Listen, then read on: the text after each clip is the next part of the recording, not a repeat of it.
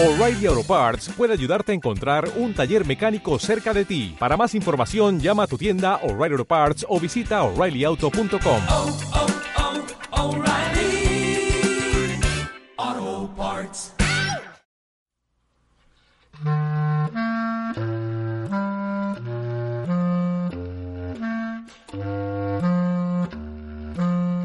Lecturas para mantenerse vivo. Bienvenidos. Soy Paola Cárdenas en la edición y Gabriel Lopera en la lectura.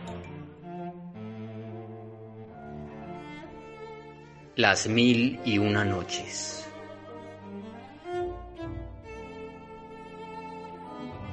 Pero cuando llegó la noche 14, ella dijo, he llegado a saber, oh rey afortunado, que el segundo Saaluk dijo a la dueña de la casa, oh mi señora, al oír la princesa el ruego de su padre, cogió un cuchillo que tenía unas inscripciones en lengua hebrea, trazó con él un círculo en el suelo, escribió allí varios renglones talismánicos y después se colocó en medio del círculo, murmuró algunas palabras mágicas, leyó en un libro antiquísimo unas cosas que nadie entendía y así permaneció breves instantes. Y he aquí que de pronto nos cubrieron unas tinieblas tan espesas que nos creíamos enterrados bajo las ruinas del mundo. Y súbitamente apareció el Efrit Georgius bajo el aspecto más horrible, las manos como rastrillos, las piedras como mástiles y los ojos como tizones encendidos. Entonces nos aterrorizamos todos, pero la hija del rey le dijo, Oh Efrit, no puedo darte la bienvenida ni acogerte con cordialidad. Y contestó el Efrit, ¿por qué no cumples tus promesas? ¿No juraste respetar nuestro acuerdo de no combatirnos ni mezclarte en nuestros asuntos? Mereces el castigo que voy a imponerte. Ahora verás, traidora. E inmediatamente el Efrit se convirtió en un león espantoso, el cual, abriendo la boca en toda su extensión, se abalanzó sobre la joven. Pero ella rápidamente se arrancó un cabello, se lo acercó a los labios, murmuró algunas palabras mágicas y enseguida el cabello se convirtió en un sable afiladísimo. Y dio con él tal tajo al león que lo abrió en dos mitades. Pero inmediatamente la cabeza del león se transformó en un escorpión horrible que se arrastraba hacia el talón de la joven para morderla la princesa se convirtió enseguida en una serpiente enorme que se precipitó sobre el maldito escorpión, imagen del Efrit, y ambos trabaron descomunal batalla. De pronto el escorpión se convirtió en un buitre y la serpiente en un águila, que se cernió sobre el buitre, y ya iba a alcanzarlo, después de una hora de persecución, cuando el buitre se transformó en un enorme gato negro y la princesa en lobo. Gato y lobo se batieron a través del palacio, hasta que el gato, al verse vencido, se convirtió en una inmensa granada roja y se dejó caer en un estanque que había en el patio. El lobo se echó entonces al agua y la granada, cuando iba a cogerla, se elevó por los aires, pero como era tan enorme, cayó pesadamente sobre el mármol y se reventó. Los granos, desprendiéndose uno a uno, cubrieron todo el suelo. El lobo se transformó entonces en gallo, empezó a devorarlos, y ya no quedaba más que uno, pero al ir a tragárselo se le cayó del pico, pues así lo había dispuesto la fatalidad, y fue a esconderse en un intersticio de las losas cerca del estanque. Entonces el gallo empezó a chillar, a sacudir las alas y a hacernos señas con el pico, pero no entendíamos su lenguaje, y como no podíamos comprenderlo, lanzó un grito tan terrible que nos pareció que el palacio se nos venía encima. Después empezó a dar vueltas por el patio, hasta que vio el grano y se precipitó a cogerlo, pero el grano cayó en el agua y se convirtió en un pez. El gallo se transformó entonces en una ballena enorme que se hundió en el agua persiguiendo al pez y desapareció de nuestra vista durante una hora. Después oímos unos gritos tremendos y nos estremecimos de terror, y enseguida apareció el Efrit en su propia y horrible figura, pero ardiendo como un ascua, pues de su boca, de sus ojos y de su nariz salían llamas y humo, y detrás de él surgió la princesa en su forma propia, pero ardiendo también como metal en fusión y persiguiendo al Efrit, que ya nos iba a alcanzar. Entonces, temiendo que nos abrazase, quisimos echarnos al agua, pero el Efrit nos detuvo dando un grito espantoso y empezó a resollar fuego contra todos. La princesa lanzaba fuego contra él, y fue el caso que nos alcanzó el fuego de los dos, y el de ella no nos hizo daño, pero el del Efrit sí que nos lo produjo, pues una chispa me dio en este ojo y me lo saltó. Otra dio al rey en la cara y le abrazó la barbilla y la boca, arrancándole parte de la dentadura, y otra chispa prendió en el pecho del eunuco y le hizo perecer abrazado. Mientras tanto, la princesa perseguía al Efrit, lanzándole fuego encima hasta que oímos decir, Alá es el único grande, Alá es el único poderoso, aplasta al que reniega de la fe de Mahoma, Señor de los hombres. Esta voz era de la princesa, que nos mostraba al Efrit enteramente convertido en un montón de cenizas. Después llegó hasta nosotros y dijo, Aprisa, dadme una taza con agua. Se la trajeron, pronunció la princesa unas palabras incomprensibles, me roció con el agua y dijo, Queda desencantado en nombre del único verdadero. Por el poderoso nombre de Alá, vuelve a tu primitiva forma. Entonces volví a ser hombre, pero me quedé tuerto. Y la princesa, queriendo consolarme, me dijo, El fuego siempre es fuego, hijo mío. Y lo mismo dijo a su padre por sus barbas chamuscadas y sus dientes rotos. Después exclamó, Oh Padre mío, necesariamente he de morir, pues está escrita mi muerte. Si este Frit hubiese sido una simple criatura humana, lo habría aniquilado enseguida, pero lo que más me hizo sufrir fue que, al dispersarse los granos de la granada, no acerté a devorar el grano principal, el único que contenía el alma del Efrit, pues, si hubiera podido tragármelo, habría perecido inmediatamente. Pero ay de mí, tardé mucho en verlo. Así lo quiso la fatalidad del destino. Por eso he tenido que combatir tan terriblemente contra el Efrit debajo de la tierra, en el aire y en el agua. Y cada vez que él abría una puerta de salvación, le abría yo otra de perdición, hasta que abrió por fin la más fatal de todas, la puerta del fuego, y yo tuve que hacer lo mismo. Y después de abierta la puerta del fuego, hay que morir necesariamente. Sin embargo, el destino me permitió quemar al Efrit antes de perecer yo abrazada, y antes de matarle, quise que abrazara nuestra fe, que es la santa religión del Islam, pero se negó, y entonces lo quemé. Alá ocupará mi lugar cerca de vosotros, y esto podrá serviros de consuelo. Después de estas palabras, empezó a implorar al fuego, hasta que al fin brotaron unas chispas negras que subieron hacia su pecho, y cuando el fuego le llegó a la cara, lloró, y luego dijo, Afirmo que no hay más Dios que Alá y que Mahoma es su profeta. No bien había pronunciado estas palabras, la vimos convertirse en un montón de ceniza, próximo al otro montón que formaba el Efrit. Entonces nos afligimos profundamente. Gustoso habría yo ocupado su lugar antes que ver bajo tan mísero aspecto a aquella joven de radiante hermosura que tanto quiso favorecerme, pero los designios de Alá son inapelables. Al advertir el rey la transformación sufrida por su hija, lloró por ella, mesándose las barbas que le quedaban, abofeteándose y desgarrándose las ropas, y lo propio hice yo, y los dos lloramos sobre ella. Enseguida llegaron los chambelanes y los jefes del gobierno hallaron al sultán llorando aniquilado ante los montones de ceniza, y se asombraron muchísimo y comenzaron a dar vueltas a su alrededor sin atreverse a hablarle. Al cabo de una hora se repuso algo el rey y les contó lo ocurrido entre la princesa y el efrit, y todos gritaron Alá, Alá, qué gran desdicha, qué tremenda desventura. Qué tremenda desventura. Enseguida llegaron todas las damas de palacio con sus esclavas, y durante siete días se cumplieron todas las ceremonias del duelo y de pésame. Luego dispuso el rey la construcción de un gran sarcófago para las cenizas de su hija, y que se encendiesen velas, faroles y linternas día y noche. En cuanto a las cenizas del Efrit, fueron aventadas bajo la maldición de Alá. La tristeza acarreó al sultán una enfermedad que le tuvo a la muerte. Esta enfermedad le duró un mes entero, y cuando hubo recobrado algún vigor, me llamó a su presencia y me dijo, Oh joven, antes de que vinieses vivíamos aquí nuestra vida en la más perfecta dicha, libres de los sinsabores de la suerte. Ha sido necesario que tú vinieses y que viéramos tu hermosa letra para que cayesen sobre nosotros todas las aflicciones.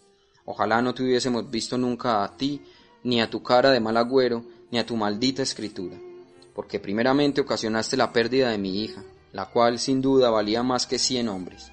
Después, por causa tuya, me quemé lo que tú sabes y he perdido la mitad de mis dientes, y la otra mitad casi ha volado también. Y por último, ha perecido mi pobre eunuco, aquel buen servidor que fue ayo de mi hija, pero tú no tuviste la culpa, y mal podrías remediarlo ahora. Todo nos ha ocurrido a nosotros y a ti por voluntad de Alá. Alabado sea por permitir que mi hija te desencantara, aunque ella pereciese. Es el destino.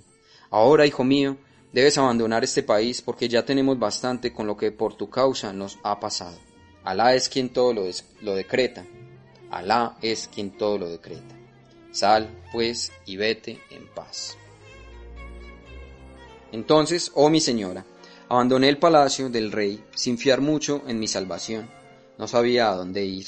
Y recordé entonces todo cuanto me había ocurrido, desde el principio hasta el fin, cómo me habían dejado sano y salvo los árabes del desierto, mi viaje y mis fatigas de un mes, mi entrada en la ciudad como extranjero, el encuentro con el sastre, la entrevista de intimidad tan deliciosa con la joven del subterráneo, el modo de escaparme de las manos del efrit que me quería matar, todo, en fin, sin olvidar mi transformación en mono, al servicio después del capitán mercante, mi compra a elevado precio por el rey a consecuencia de mi hermosa letra, mi desencanto, en fin, todo. Pero más que nada, ay de mí, el último incidente que me hizo perder un ojo. Pero di gracias a Alá y dije, más vale perder un ojo que la vida. Después de esto fui al hammam a tomar un baño antes de salir de la ciudad. Entonces, oh señora mía, me afeité toda la barba para poder viajar seguro en calidad de Saaluk. Desde aquella fecha no he dejado ni un día de llorar, pensando en las desgracias que sobre mí han caído y sobre todo en la pérdida de mi ojo izquierdo. Y cada vez que esto me viene a la memoria, el ojo derecho se me llena de lágrimas, que no me dejan ver, aunque nunca me impedirán pensar en estos versos del poeta. Conoce Alá misericordioso mi aflicción. Las desdichas pesan sobre mí y me he dado cuenta de ellas demasiado tarde pero haré acopio de paciencia frente a mis grandes desventuras, para que el mundo no ignore que he tomado con paciencia algo que es más amargo que la misma paciencia. Porque la paciencia tiene su belleza, sobre todo cuando es el hombre piadoso quien la practica. De todos modos, ha de ocurrir lo que haya decidido Alá respecto a cada criatura. Mi misteriosa amada conoce los secretos de mi lecho, y ninguno, aunque sea el secreto de los secretos, puede ocultársele. Al que diga que hay delicias en este mundo, contestadle, que pronto conocerá días más amargos que el jugo de la mirra. Entonces salí de la ciudad aquella, viajé por varios países, atravesé sus capitales y luego me dirigí a Bagdad, la morada de paz, donde espero llegar a ver al emir de los creyentes para contarle cuanto me ha ocurrido. Después de muchos días de viaje, he llegado esta misma noche a Bagdad y encontré muy perplejo al hermano que está aquí, ahí, el primer Saaluk, y le dije, la paz sea contigo. Y él me contestó, y contigo la paz y la misericordia de Alá y todas sus bendiciones. Entonces empecé a charlar con él, y se nos acercó el otro hermano, el tercer Saaluk, quien después de desearnos la paz nos dijo que era extranjero, y nosotros le dijimos, también somos extranjeros y hemos llegado hoy a esta bendita ciudad. Y echamos a andar juntos sin que ninguno supiera la historia de sus compañeros, y la suerte y el destino nos guiaron hasta esta puerta y entramos en vuestra casa. He aquí, oh mi señora, los motivos de que me veas tuerto y con la barba afeitada. Entonces la dueña de la casa dijo al segundo Saluk, Tu historia es realmente extraordinaria. Ahora alízate un poco el pelo sobre la cabeza y ve a buscar tu destino por la ruta de Alá. Él respondió, En verdad, no saldré de aquí sin haber oído el relato de mi tercer compañero. Entonces el tercer Saluk dio un paso y dijo, Historia del tercer Saluk. Oh gloriosa señora, no creas que mi historia encierra menos maravillas que las de mis compañeros, porque mi historia es infinitamente más asombrosa aún. Si sobre estos dos compañeros míos pesaron las desgracias, motivados por el destino y la fatalidad, otra cosa fue respecto a mí. Si estoy afeitado y tuerto, yo tengo la culpa, pues me atraje la fatalidad y llené mi corazón de penas y sus obras. Helo aquí, soy rey, hijo de rey. Mi padre se llamaba Casif, y yo era su único hijo. Cuando murió el rey, mi padre, heredé su reino y reiné y goberné con justicia, haciendo mucho bien entre mis súbditos. Pero tenía gran afición a los viajes por mar, y no me privaba de ellos, porque la capital de mi reino estaba junto al mar, y en una gran extensión marítima pertenecíanme numerosas islas fortificadas. Una vez quise ir a visitarlas todas, y mandé preparar diez naves grandes y llenarlas de provisiones para un mes, dándome a la vela. Esta visita duró veinte días, al cabo de los cuales una noche se desencadenó contra nosotros un viento contrario que se prolongó hasta la aurora. Entonces, calmado un poco el viento y suavizado el mar, al salir el sol vimos una isla en la que podíamos detenernos. Fuimos a tierra, hicimos algo de comer y descansamos dos días en espera de que la tempestad terminara y luego zarpamos. El viaje duró otros veinte días, hasta que en uno de tantos perdimos la derrota, pues las aguas en que navegábamos eran tan desconocidas para nosotros como para el capitán, porque el capitán realmente no conocía este mar. Entonces le dijimos al vigía, mira con atención el mar. Y el vigía subió al palo, descendió después y nos dijo al capitán y a mí, a la derecha he visto peces en la superficie del agua, y muy lejos, en medio de las olas, una cosa que unas veces parecía blanca y otras veces negra. Al oír estas palabras del vigía, el capitán sufrió un cambio muy notable de su color. Tiró el turbante al suelo, se mesó la barba y nos dijo, Muchachos, os anuncio nuestra total pérdida. No ha de salvarse ni uno solo. Y luego se echó a llorar, y con él lloramos todos. Yo le pregunté entonces, oh capitán, ¿quieres explicarnos las palabras del vigía? Y contestó, oh mi señor, sabe que desde el día que sopló el aire contrario, perdimos la derrota, y hace de ello once días, sin que haya un viento favorable que nos permita volver al buen camino. Sabe, pues, el significado de esa cosa negra y blanca y de esos peces que sobrenadan cerca de nosotros. Mañana llegaremos a una montaña de rocas negras que se llama la montaña del imán, y hacia ellas han de llevarnos a la fuerza las aguas. Y nuestra nave se despedazará, porque volarán todos los clavos atraídos por la montaña y adhiriéndose a sus laderas, pues Alá el Altísimo dotó a la montaña del imán de una secreta virtud que la permite atraer todos los objetos de hierro. Y no puedes imaginarte la enorme cantidad de cosas de hierro que se ha acumulado y colgado de dicha montaña desde que atrae a los navíos. Solo Alá sabe su número. Desde el mar se ve relucir en las cimas de esa montaña una cúpula de cobre amarillo sostenida por diez columnas, y encima hay un jinete en un caballo de bronce, y el jinete tiene en la mano una lanza de cobre, y le pende del pecho una chapa de plomo grabada con palabras talismánicas desconocidas. Sabe, oh rey, que mientras el jinete permanezca sobre su caballo, quedarán destrozados todos los barcos que naveguen en torno suyo, y todos los pasajeros se perderán sin remedio, y todos los hierros de las naves se irán a pegar a la montaña. No habrá salvación posible mientras no se precipite el jinete al mar. Dicho esto, oh señora mía, el capitán continuó derramando abundantes lágrimas y juzgamos segura e irremediable nuestra pérdida, despidiéndose cada cual de sus amigos. Y así fue, porque apenas amaneció, nos vimos próximos a la montaña de rocas negras y mantadas, y las aguas nos empujaban violentamente hacia ella. Y cuando las diez naves llegaron al pie de la montaña, los clavos se desprendieron de pronto y comenzaron a volar por millares, lo mismo que todos los hierros, y todos fueron a adherirse a la montaña. Y nuestros barcos se abrieron, siendo precipitados al mar todos nosotros.